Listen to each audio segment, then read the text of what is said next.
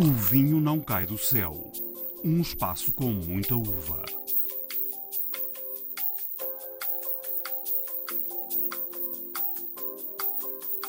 Felizmente estamos já em alguns restaurantes Estrela Michelin, tanto em França como em Nova Iorque, como em, em Londres. O espumante não é nada glamouroso, porque o espumante está associado à pior coisa de vinho frisante italiano que se chama spumante. E para esta semana, o Projeto Baco convida-nos a ir até ao Tejo, nas margens do Rio, numa pequena propriedade familiar em Salvaterra de Magos. Nós ficamos um bocadinho colados à imagem de Portugal vinho barato. Quando as rolhas vão mais longe, é porque o espumante é pior. É só para, só para, para dar uma dica. Olá, começa aqui mais uma edição de O Vinho Não Cai do Céu. Nos próximos minutos partimos à descoberta dos segredos da Serra de São Mamed e de outras histórias numa entrevista com João Afonso. Temos também uma curta conversa com Luís Pato, que passou por estes dias por Lisboa, e ainda o regresso das sugestões de harmonização entre vinho e música do Projeto Baco.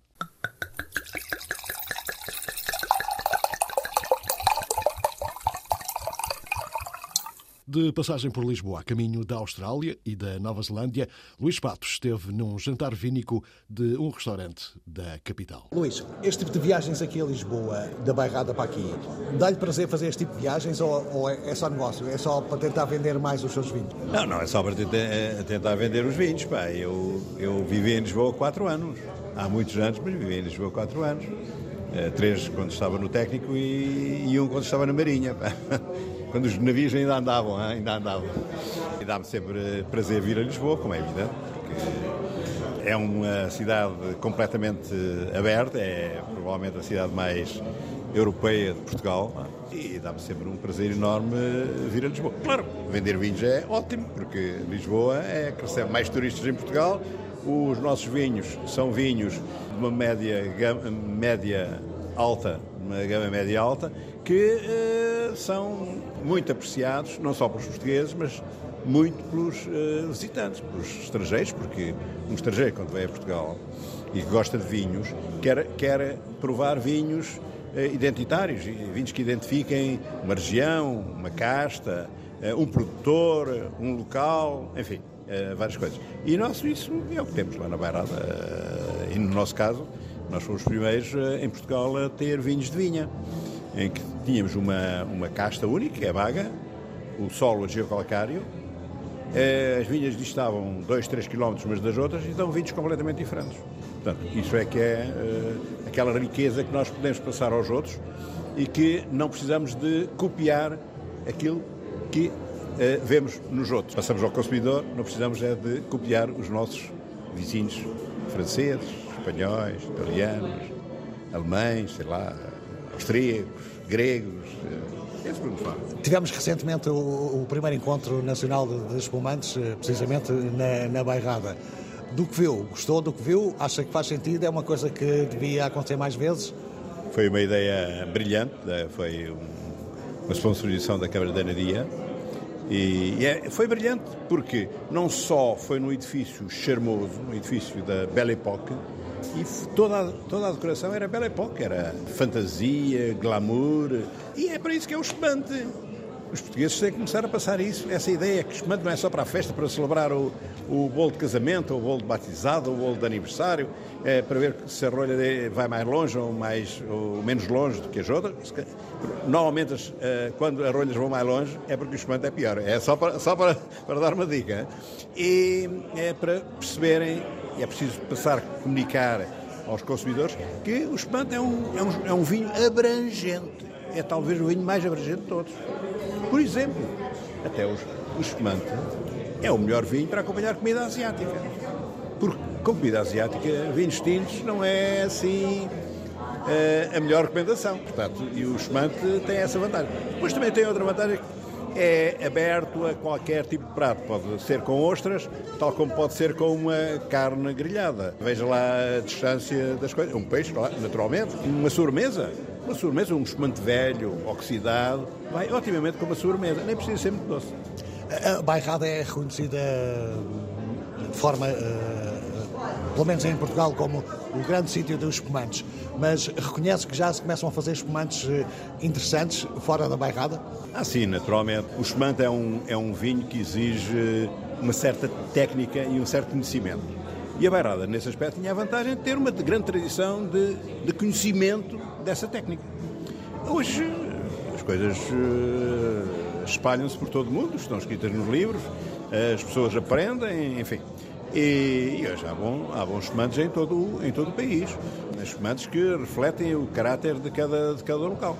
Uh, eu sou suspeito, porque eu acho que, naturalmente, acho que o melhor é o da Bairrada, mas explico porquê.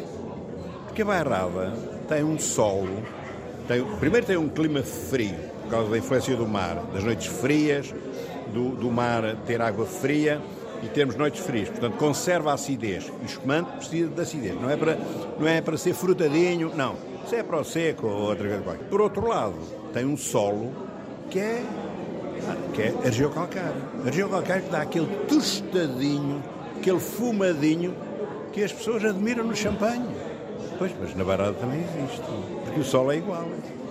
Durante este fim de semana houve uma discussão à volta, aliás, é uma discussão com 20, 30 anos, acho eu, que é a questão de espumante. Uh, como é que se vende espumante? Uh, como é que se vende no sentido uh, contrário ao cava, no, ao prosecco?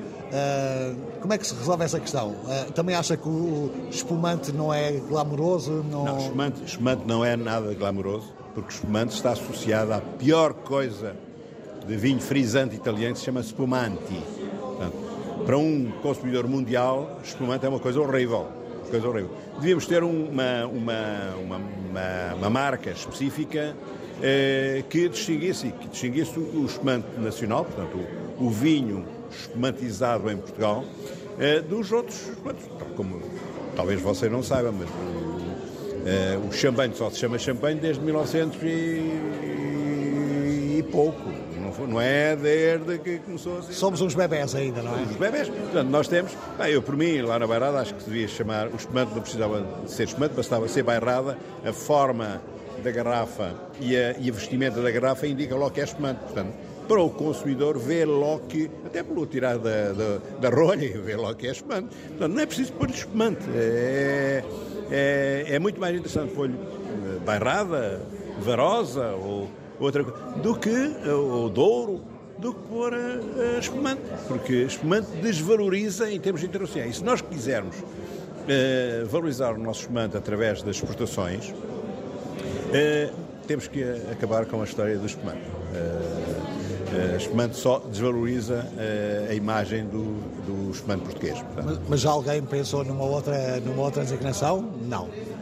já muita gente tentou pensar. Eu já lhe disse qual é a minha opinião. É, é, as regiões, as regiões, a própria região, sei lá, é uma região. Champanhe é, um, é eles não dizem que é espumante de champanhe.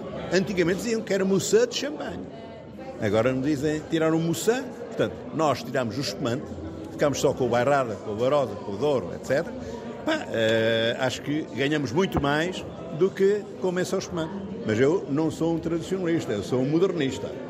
Ok, Luís, fale-me só do que é que vamos beber hoje, as características principais dos vinhos que trouxe para, para esta noite. Hoje vamos beber um pouco o, toda, toda, a minha panóplia de vinhos, desde espumantes, começamos com o espumante, naturalmente. É, eu, sou de uma região em que o espumante é, é, muito, é, é, muito forte, a ligação ao espumante é muito forte, para welcome drink, para, para receber as pessoas, um espumante de Maria Gomes. Maria Gomes é aquela uva que já foi eh, mal vista na, na Barra, aliás, como a baga. Portanto, isso é, os baradinos são sempre especialistas em dar tiros nos pés. Eh, depois vamos passar para um, um, branco de Maria Gomes também, portanto, em que são coisas diferentes, são vinimados com uma semana de diferença, porque eh, não, você talvez não saiba, mas no espumante, para, dar o, para se tornar espumante, temos que pôr 20 e tal gramas de açúcar. 20 e tal gramas de açúcar é um grau e meio. E é a grande diferença entre o, quando nós vinimamos para espumante e quando vinimamos para branco.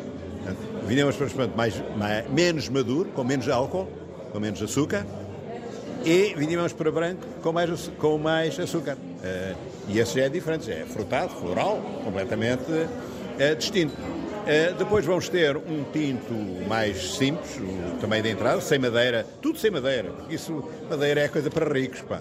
Uh, ou para enólogos, mas eu, como não sou enólogo e não sou rico, não posso usar muita madeira. Uh, que é, que é o, o, o, o vinho branco Vinhas Velhas, que é o que eu faço há 33 anos. É curioso. Vou, lan vou lançar agora o 1990 foi o primeiro que eu fiz. E sabe porquê é que eu não vendi na altura? Porque o vinho tem um pequeno depósito. Bem, eu fiz um erro técnico, é, é vida, eu não sou perfeito. Estava a aprender. Tem um pequeno depósito de proteínas. Aquilo que são uma sei, sei de muitas histórias de que grandes vinhos que saíram de erros técnicos. Exatamente. E então, pá, o vinho ficou lá. Eh, agora, como ninguém, ninguém leva a mal ter depósito, vai para o mercado, claro tem outra, tem outra coisa importante, é que durou para, ir para, para estar ótimo para ir agora para o mercado. Ainda dura mais 10 anos. Portanto, é uma criança. Tá? Brancos da Bairrada é assim. Bairrada e dão também. Sejamos, sejamos francos. Mas. Uh, uh, e, e, esse é o vinho que, que, que, nós vamos servir agora também, Vinhas Velhas. Depois uh, vai ser o Vinhas Velhas Tinto, que é só baga, porque eu sou conhecido como o homem da baga, naturalmente. E este é 100% baga. E vai ver como é, como é uma baga que eh, destrói aquele mito de que baga só se podia beber ao fim de 10 anos, 15 anos. Não, é 19, portanto só tem 3 anos e meio. E vocês vão ver que ele está, está ótimo. E vamos, vamos terminar, não, vamos passar depois a um tinto mais, mais refinado, que é o Vinhapan, é 100% baga, esse com, com um pouquinho de madeira nova, carvalho, esse aí carvalho. E e que, eh, que sofre uma redução de produção enorme, 70% da primeira vindima, a primeira vindima são 70% das ruas que estão na vinha, vão para o espumante. Vindimados quatro semanas antes da segunda vindima, ficaram 30%, verdade lá para isso, não é? Eh, para quê? Para as uvas estarem mais maduras, mais concentradas e o vinho ficar mais, mais redondo, mais fácil de beber. Uh, ser um vinho que dá para beber ao segundo, terceiro, quarto, quinto ano, mas também ao trigésimo quinto ano ou quadragésimo ano. Portanto, isso é que é, é a quadratura do círculo, não é? é? É o que vocês vão provar. E para terminar, imagina um vinho de baga, é, coisa, coisa, um vinho de baga tinto, um vinho de sobremesa, sobremesa, que é o que eu, o que eu chamo o meu antiporto, nada a ter uh, com futebol, nada com futebol. Porque é que eu chamo antiporto? Porque é um, um vinho de sobremesa, é um vinho doce, de baga, da vinha pan, também da mesma vinha que vai ser servido antes, com 9 graus, e é, é por isso é que é antiporto, é que não paga o imposto do álcool. Hã? É, é a minha rebeldia, é a minha. Já foi o vinho que eu fiz para o meu neto, para o meu neto Francisco, primeiro neto, filho da Filipe, o primeiro neto que eu tive, e que é, tinha que ser fora da caixa. E é um vinho fora da caixa. Os vinhos que Luís Pato trouxe a Lisboa. Casamentos feitos no céu. Harmonizações perfeitas entre o vinho e outras artes. Para mais uma sugestão de harmonização entre vinho e música, o projeto Baco está de volta ao Vinho Não Cai do Céu. Juliana Santos deixa a respectiva sugestão para esta semana. E para esta semana, o Projeto Baco convida-nos a ir até ao Tejo, nas margens do Rio, numa pequena propriedade familiar em Salvaterra de Magos. E estamos a falar da Terra Larga, onde nascem os vinhos de Areias Gordas. Sugerimos assim o Colheita Branco Arinto de 2016. Estas vinhas já estão na família dos dois irmãos, António e Tomás Vieira da Cruz, duas pessoas excepcionais, há mais de 70 anos, mas só em 1996, após eh, fazerem uma reconversão da vinha, lançaram o primeiro rótulo das Areias Gordas. Este é um vinho muito especial e elaborado com muita sofisticação. É ainda desconhecido por muitos, mas um dos nossos preferidos da região desde a primeira prova. Nunca nos desilude e emociona sempre. É unânime no grupo. A sua cor bem carregada encanta-nos e desafia os estereótipos do tempo. Estamos perante um vinho com um caráter e identidade fabulosa, produzido com as mínimas intervenções. É um branco com uma capacidade enorme de guarda, onde nos aconselham até a beber só após uma década. Harmonizamos com a Song Without Words de Mendelssohn, a canção Sem Palavras, e uh, que é um dos compositores românticos mais brilhantes da história da música. Esta obra é originalmente escrita para violoncelo e piano, mas a sua genialidade obriga-me a transportá-lo para o fagote. Foi escrita em 1845 e o violoncelista Carlos Prieto afirmou ser uma composição requintada, digna das melhores peças que Mendelssohn já compôs para este género. A canção sem palavras é tudo o que quisermos e para esta harmonização inspira-nos o caminhar pela vinha, com o rio a espelhar a frescura e as várias camadas de complexidade e da verdade das vinhas que se sente na boca com este Areias Gordas. Uma interpretação de todo o terroir envolvido numa canção inspiradora da valorização que se deve dar a estes pequenos grandes produtores. A interpretação no fagote é minha, Juliana Santos, e no piano, Bernardo Soares.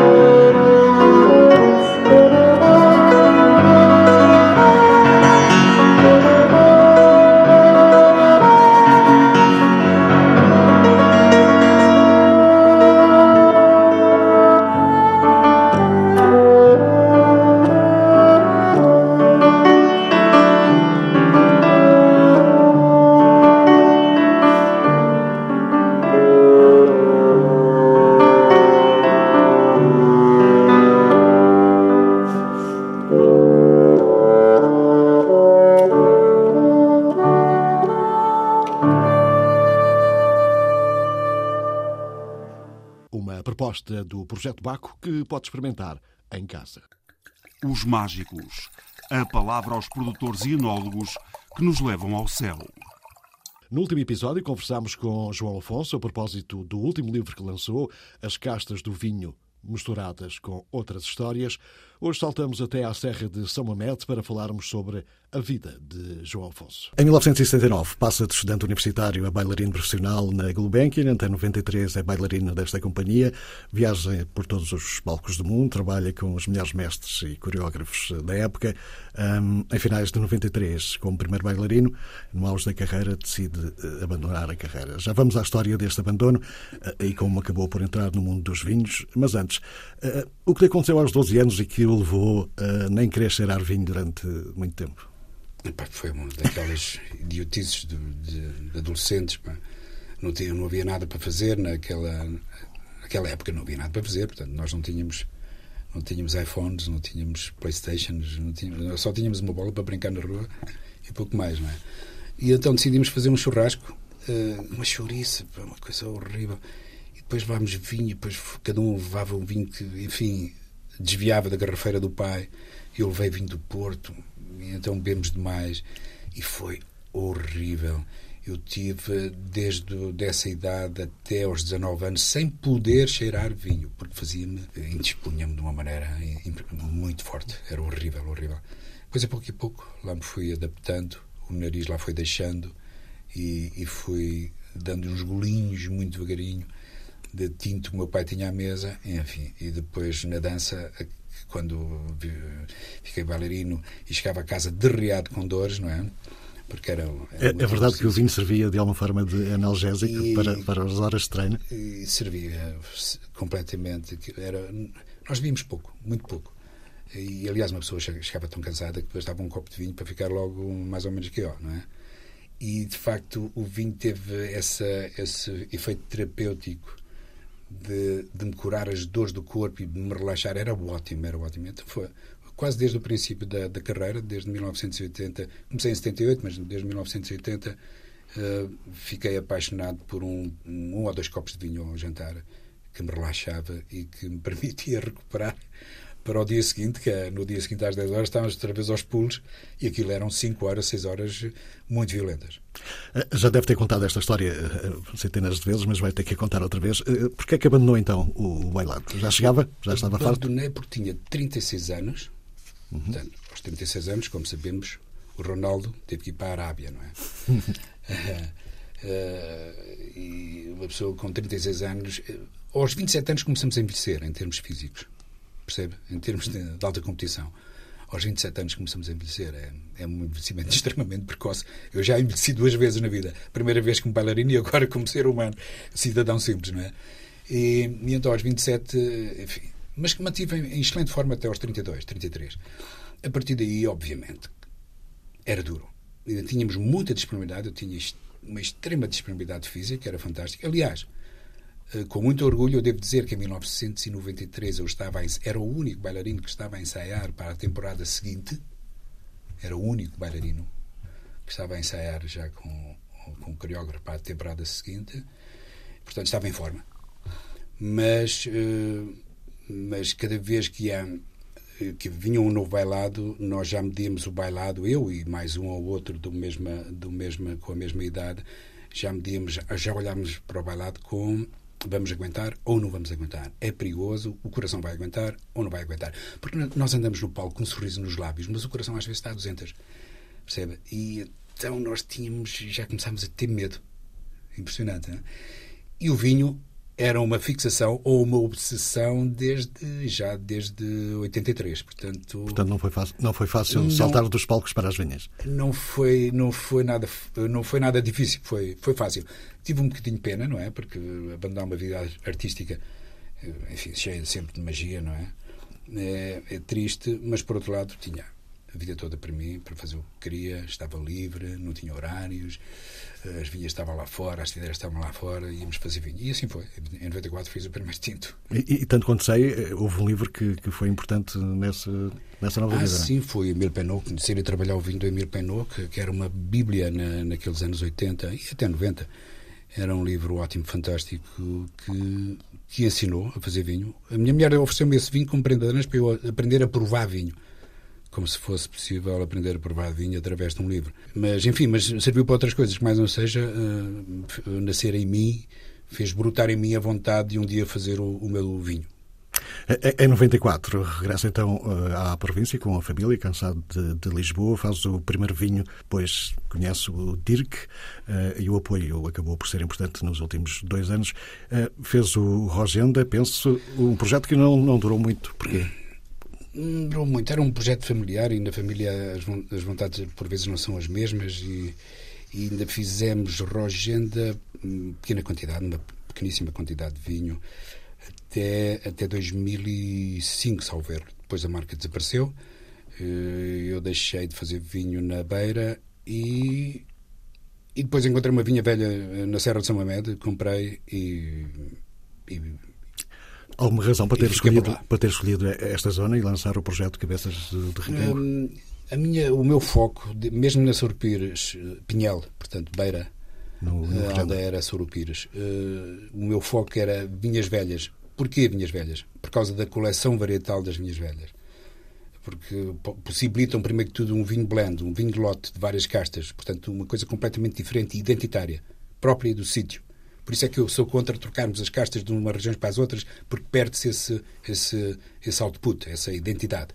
E como na, lá em cima, na beira, uh, Vinha Velha foi arrancada, enfim, contra a minha vontade, foi plantada Vinha Nova, com Tórica Nacional, Tinta Roriz e outras, uh, perdeu algum interesse e como encontrei essa Vinha Velha depois num passeio em Serra de São Mamede a visitar o Rio Requinga. Fui para o Alentejo porque havia lá uma vinha muito velha, uma autêntica ruína, que estava à venda. E então aproveitei a oportunidade eh, e voltei novamente a fazer vinho, vinha velha, no sentido de fazer vinho com castas portuguesas, um blend das castas do local, a identidade do local. Terroir. Tem corrido bem a produção destes equinócios, solstícios, seivas tem, e respiro? Tem corrido bastante bem. Valeu a pena, valeu a, pena a aposta? Uh, so far so good, como dizem os ingleses. A TV está a correr muito bem e temos aumentado lentamente a produção. Os mercados de exportação também têm vindo a aumentar e hum, em Portugal vai-se vendendo em algumas regiões, em Lisboa, Algarve e um pouco no Porto, mas o mercado de exportação aumenta e, e é, um, é, é, uma pequena paixão, porque todos os anos nós só podemos fazer uma vindima por ano, infelizmente. E então, todos os anos, a vindima é um, um momento, um momento de chave, porque eu vou fazer poucas vindimas até ao fim da vida, não é? Portanto, temos que apostar tudo naquela vindima e tentar fazer o melhor e eventualmente criar qualquer coisa nova. E, enfim, é sempre uma dinâmica e um desafio muito interessante cada vindima. Depois do João ter, ter ido para, para a Serra de São Mamed, entretanto, nos últimos anos, muitas empresas, eh, grandes empresas, decidiram partir para a mesma zona. Acha que, de alguma forma, foi um precursor de. Hum, não faço ideia. não, não faço a mínima ideia mas de facto, neste momento já temos um, um grupo muito interessante de empresas. Aliás, as duas principais empresas de vinho estão na Serra de São Mamede. Uh, uh, principais empresas de vinho português estão na Serra de São Mamede. E, mas não faço ideia se foram. Não, penso que não. A Serra de São Mamede sempre foi muito conhecida pela qualidade dos vinhos que fazia, não é? Uh, portanto, foi, penso que terão tido uma oportunidade, oportunidade de negócio. Eu fui mais por paixão, não foi bem pelo negócio, percebe? Eh, mas ao fim e ao cabo, hoje também tenho um negócio que é, que é bom, pequenino, mas é, é bom, muito agradável. Faço os meus vinhos, também é muito agradável. E, e, estamos a recuperar a vinha velha, estamos a plantar vinha nova, tal qual como era plantada a velha, com as mesmas castas, com a mesma diversidade genética, com os mesmos compassos, com a mesma diversidade uh, de, de, cultural, ou seja, uh, plantei agora um hectare de, de vinha enquadrado com castas, eh, com castas todas misturadas e com, também com a introdução de árvores de fruto na, na, nas parcelas. Que é muito interessante. Eh, tenho lido e ouvido muita gente a dizer que os vinhos da Serra de São Mamed são, nesta altura, os únicos que vale a pena beber no Alentejo. Concorda com esta afirmação? Acha isto não, um bocado exagerado? Não posso concordar de todo, de todo. Uh, nem ficava bem concordar com isso. é claro. Agora, a Serra de São Mameda é, é, diferente do resto do Alentejo. Não quer dizer que seja melhor ou pior, é muito diferente. É muito diferente porque é uma zona de transição. E depois temos altitude. Além de ser uma zona de transição entre o norte e o sul, tem também o fator altitude, o que faz com que a Serra de São Mamede, São Mamede seja de facto uma ilha, uma ilha com condições climáticas únicas. Nem no norte existe, nem no sul existe. É a única serra mais acima de mil metros a sul do Tejo.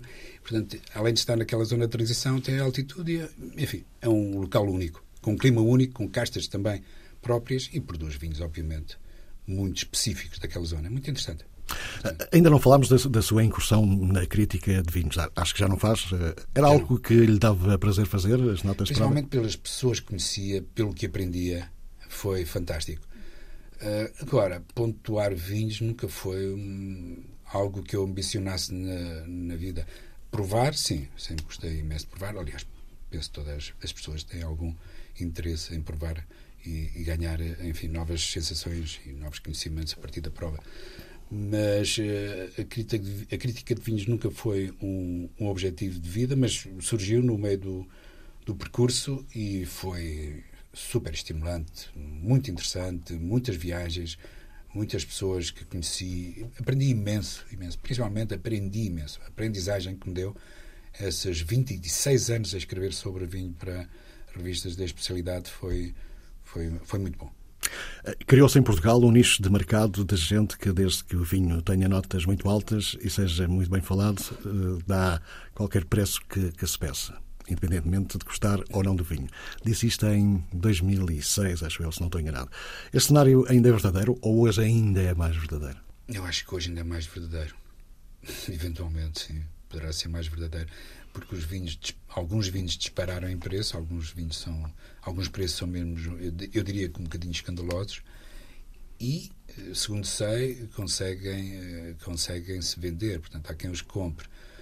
Eu diria que, que o, enfim, que, o, que a pessoa informada e que lê essas revistas da especialidade e que está ao corrente das novidades é de facto mais um consumidor, enfim, um consumidor de marcas, não é?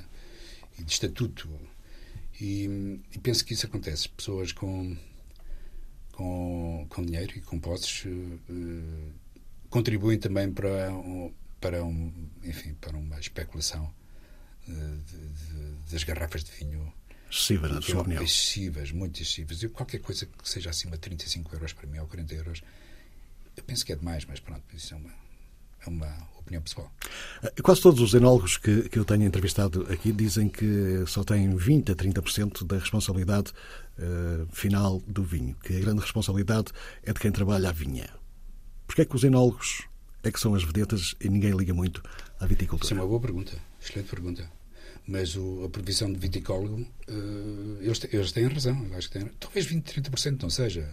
Mas Sim, uma grande a, parte, mas bem... uma grande parte da, do sucesso de um vinho é, é a qualidade da uva que entra na adega. Isto não há discussão possível. E, de facto, o enólogo, a profissão do enólogo surgiu uh, na década final, não, na década de dois, 2000, na primeira década deste século já. Portanto, é uma coisa extremamente recente. Agora, o viticólogo, de facto, penso que ainda não está devidamente assumido, ainda que haja empresas hoje, muitas empresas em Portugal já tenham o seu viticólogo, o responsável pelas vinhas, principalmente as maiores empresas. E, e, mas de facto o resultado final, o que nós bebemos é o vinho, nós não provamos a uva. Se nós fôssemos provar a uva, se calhar o viticólogo era o que era chamado a, a responder. Agora, nesse caso, não é o enólogo, é? quem faz o vinho é que é, é, chamado. Muito bem, todo o processo de, de produção de, de, vinhos, qual é a parte que lhe dá mais prazer fazer? Vendima? De toda. Adega, provas? Adega, adega, adega, adega. adega. Eu não. Eh, sabe que a idade, eu até aos 50 e tal era de exterior a partir daí, sabe, a idade não perdoa e passei a ser de interior. Portanto, o, que eu gosto mesmo é de, de, do trabalho da uva na adega. Meter as mãos na massa, mas à sombra, dentro da adega. Porque andar cá fora a colher uva, a transportar uva, a levar a uva para a adega é duríssimo. E há, e há cada vez, infelizmente, cada vez menos pessoas uh, disponíveis para, para soar. Nessas condições. Pois é, esse é um problema sério que é um problema sério. o, o setor do vinho em Portugal vai ter. O, o, João é mais de brancos ou de tintos? Brancos, certo? Eu sou do bom. Eu ah, okay. não tenho qualquer, qualquer. De cores, para mim, não, não existem. A ver, é o bom. Branco, rosado, clarete. Ah, já há pouco disse que era mais de espumantes, bebia mais espumantes. Agora, o espumante, gosto imenso de espumante. É uma, é uma bebida, um bom espumante é uma bebida que até, até por vezes é servido ao pequeno almoço, não é?